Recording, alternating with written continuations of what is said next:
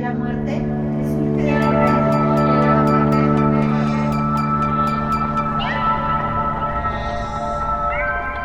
Revista de la Universidad de México, número 901, Nueva Época, Muerte.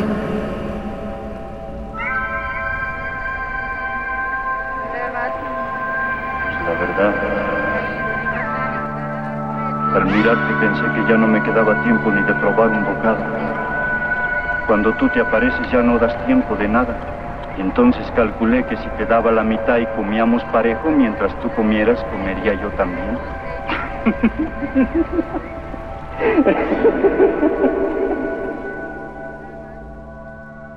Bienvenidos a el suplemento radiofónico de la revista de la Universidad de México. Yo soy Elvira Lisiaga y el tema de este mes en la revista de la universidad es muerte. En nuestro primer programa hablamos con Didi Gutiérrez, una novelista que escribió una novela que se llama La alegría del padre, acerca de la inminente muerte del padre. Y el día de hoy vamos a hablar con Elvira Cerón. Ella es tanatóloga y coautora del libro Un adiós en armonía. Bienvenida Elvira, ¿cómo estás? Muy bien, gracias Elvira y muy contenta de compartir contigo esta mañana y con tu público. Bueno, me interesa para empezar a preguntarte dos cosas. ¿Cómo fue que te convertiste en tanatóloga? ¿Por qué lo elegiste? Bueno, mira, yo elegí una carrera hace muchísimos años, hace más de 40 años, que es la sociología. Y siempre mi interés ha sido como entender a las comunidades y la gente cómo vive los diferentes procesos a lo largo de su vida la vida me fue llevando por diferentes caminos y acabé como en el subsistema de sociología psicológica y de la psicología, pues empecé a ver cómo se iban existiendo como estos procesos naturales de la vida y a la muerte en general. Todo el mundo dice, hablar de la muerte, qué horror, no, no, no, no, no, no, es como si la nombras, llega. Y en realidad no, si la nombras, en realidad a lo que te invita es amar la vida. Y desde ese, desde ese lugar es que me gustó y más tarde llegó a México con todo este auge de la tanatología, pero yo empecé a trabajar con pacientes en etapa terminal mucho antes de que pues, se dieran estudios académicos aquí en México sobre tanatología. siguiendo principalmente a Elizabeth Kubler-Ross y viendo ese trabajo tan comprometido de ella para hacer la voz de los enfermos. Entonces, desde muy joven, tendría como 30 años, ya llevo más de 30 y tantos años trabajando en esto. Y ya después me gradué en la Universidad Iberoamericana este, especialidad. Cuéntame un poquito de cómo ha evolucionado tu trabajo, porque me comentabas tras bambalinas que tienes nuevas formas de apoyar a los enfermos y a las personas que van a morir, tanto como a sus personas queridas. Eh, ¿Cuáles han sido los grandes aprendizajes para este acompañamiento? Bueno, yo creo que el grande aprendizaje que te quiero compartir es que hace algunos meses me tocó pasar por el huracán. ¿no? En donde se me entrega un diagnóstico este, bastante complicado sobre un cáncer de endometrio que era como muy sencillo, de pronto tenía un cáncer de útero que no es tan, tan amigable. Y yo de, de momento ante la noticia pensé, venga, todo es perfecto, es el tiempo. Y me llevo preparando más de 35 años para esto. Pero te das cuenta que toda esa preparación de tanto tiempo, pues yo estaba en otra silla y ahora me tocaba esta silla, ¿no? Como la cercanía de la muerte, la tarjeta amarilla, en la que ya sabes que hay una ruta. Si bien es cierto que no sabemos si llego a la meta muy pronto, lo que sí tuve como la posibilidad de ver todo aquello que, que siempre había dado la mano al otro, hacer yo a la que me tendieran la mano. Y se me presenta como empiezo a trabajar en esto y me dicen, llegan nuevos pacientes tanatológicos es que yo voy a pasar por tu mismo proceso. No sé si te sea de utilidad porque no sé qué tanto esté quebrada. Y la verdad fue una sorpresa porque todos me dijeron, no, si queremos estar contigo y enséñanos tu ruta. Digo, pues tomémonos de la mano porque vamos a ir haciendo una ruta. Y lo que quisiera compartirte, Elvira, es que una, que me doy cuenta la importancia del paciente cero. ¿Quién es el paciente cero? Son los familiares que están al lado del paciente terminal o de del que está pasando por el duelo de manera propia. Y, yo creo que estas personas hay que tenerles un cuidado y una gratitud enorme porque todo el mundo se volca hacia, hacia el enfermo y, no, y pocas veces volteamos a ver a los otros. Y los otros están cargando la otra y no saben por dónde caminar. Entonces, lo que quisiera aportarte principalmente es, no neguemos lo que se está viviendo primero, ¿no? En, el proceso natural del duelo, sin duda, la primera parte es la negación, ¿no? En la que negamos, y aparte como que decimos, porque a mí, porque de esta manera, porque ahora, y en realidad mi invitación es, no neguemos, veamos de frente, junto con nuestra gente, cuál es el aprendizaje. Porque en realidad la vida solo es una experiencia terrenal que nos lleva a una trascendencia. Y el primer aprendizaje significativo que quiero compartir es, aún los expertos no sabemos realmente nada de la muerte. ¿no? sabemos todo ese proceso de la enfermedad o del accidente y sabemos como los procesos del duelo, qué pasa con el duelo. Pero ¿qué pasa después de la muerte? ¿Qué es realmente la muerte? No.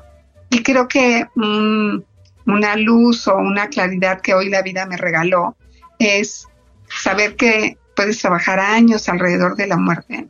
Y la muerte lo que realmente te invita es a saber que cuando llegue ese momento, ese momento perfecto, es reconocer para quienes tienen una creencia religiosa, pues regresar a fundirse en el todo para ver ahora sí una verdad absoluta.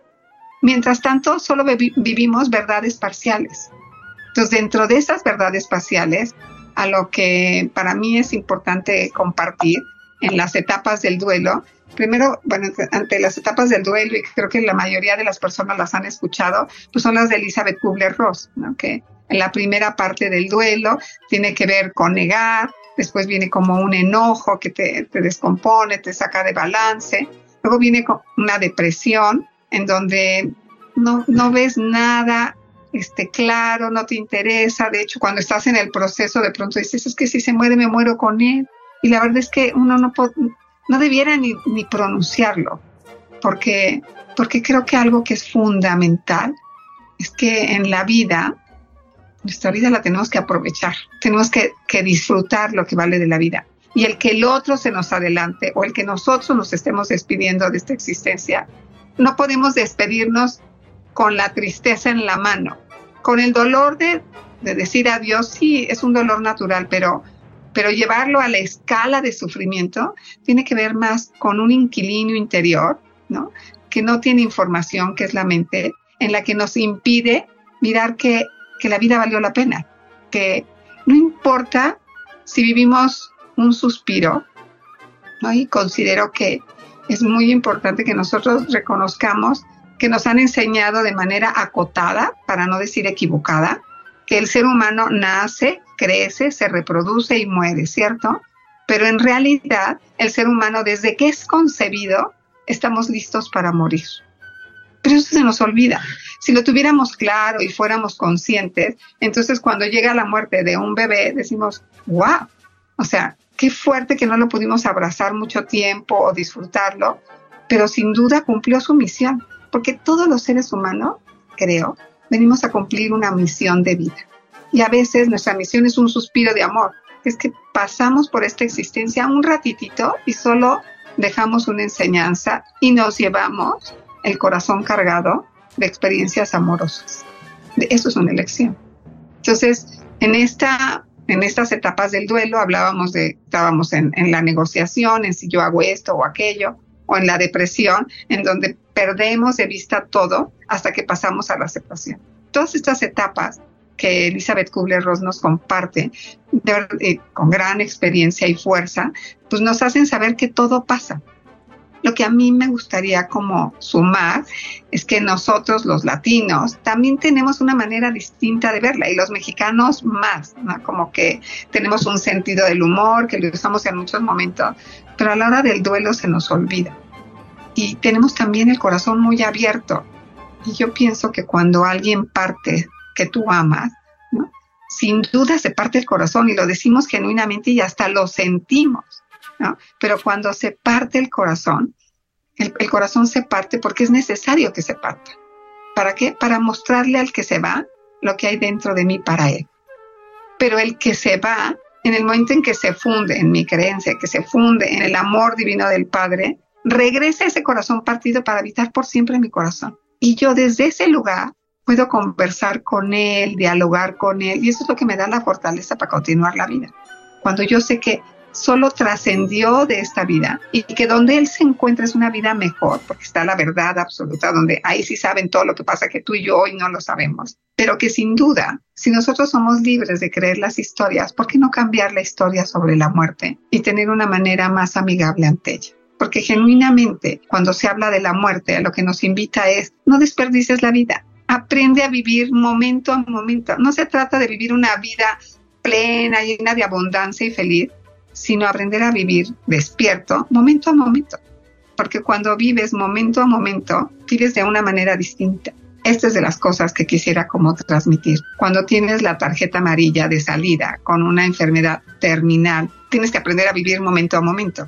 Y en ese vivir momento a momento es que valoras toda la historia compartida y empiezas a mirar a los otros de una manera distinta. Pero si estamos ante la pérdida de una persona, mi invitación, o sea, el proceso para vivir la pérdida a la que invito es primero hacer una oración interior. ¿Y qué es una oración interior? Es aquella en la que inhalas, exhalas y vas al fondo de tu corazón o de tu alma, en donde tratas de buscar y visualizar, primero de mirar y exhalar por la punta de la nariz, ir buscando como una luz que habita en tu corazón y desde esa luz poder empezar en esa inhalación y en esa exhalación ir mirando cómo esa luz se expande y se expande y de pronto visualizar a tu ser querido y desde ese lugar empezar a dialogar y dialogar no en la lamentación, habrá otros días para lamentarse, pero creo que el primer contacto con el que partió es reconocer lo agradecido que estás, el cómo valió la pena ese tiempo compartido, porque el amor que el dolor que sentimos, perdón, el dolor que sentimos ante la pérdida de un otro que amamos, tiene que es proporcional a lo que lo hemos amado. Si no amamos, no nos significa. Yo puedo leer, murieron un millón de personas o miles de personas en un accidente o en la guerra y son cifras que sacuden mi corazón, sacuden, pero son cifras. Pero una muerte significativa, además de que parte el corazón, me transforma la vida, me hace más fuerte, más resiliente o me hunde, pero eso es una elección. Entonces, en la oración interior, conectas con ese otro para empezar a caminar de una manera distinta en lo que va a ser tu nueva vida, porque por supuesto que se cambia todo. Entonces, un, un segundo proceso del duelo es agradecer el porque formó parte de ti. En lugar de lamentarte lo que ya no voy a vivir, agradecer todo aquello que me formó a mí. El tercer como momento, proceso, y cuando hablo de tercero nada más es por citarlos, porque todos estos procesos son como las olas del mar, van y vienen, van y vienen, al igual que los procesos de Elizabeth Kubler-Ross, no es que sea lineal el camino, sino que vas y vienes todos los días. Y la, en el otro proceso es, de verdad, darme un tiempo de sentarme en su cama, en su sillón, o si no vive conmigo, pues sentarme y solo evocarlo para recordar los momentos felices, honrando cada momento de su existencia. Eso nos va transformando nos va haciendo de una manera más general. Ese, qué suerte que estuvimos juntos. Querida Elvira, se nos acabó el tiempo, pero eh, nos ibas a contar los últimos momentos de este proceso, por favor. Partamos de que una vez que reconoces el gozo, llegas a construir un nuevo proyecto de ti. Cuando construyes ese proyecto, te lleva a una nueva búsqueda de identidad. Y recordemos que el mexicano se pinta solo, con el sentido del humor para hacernos una nueva identidad sabiendo que valió la pena compartir con un otro.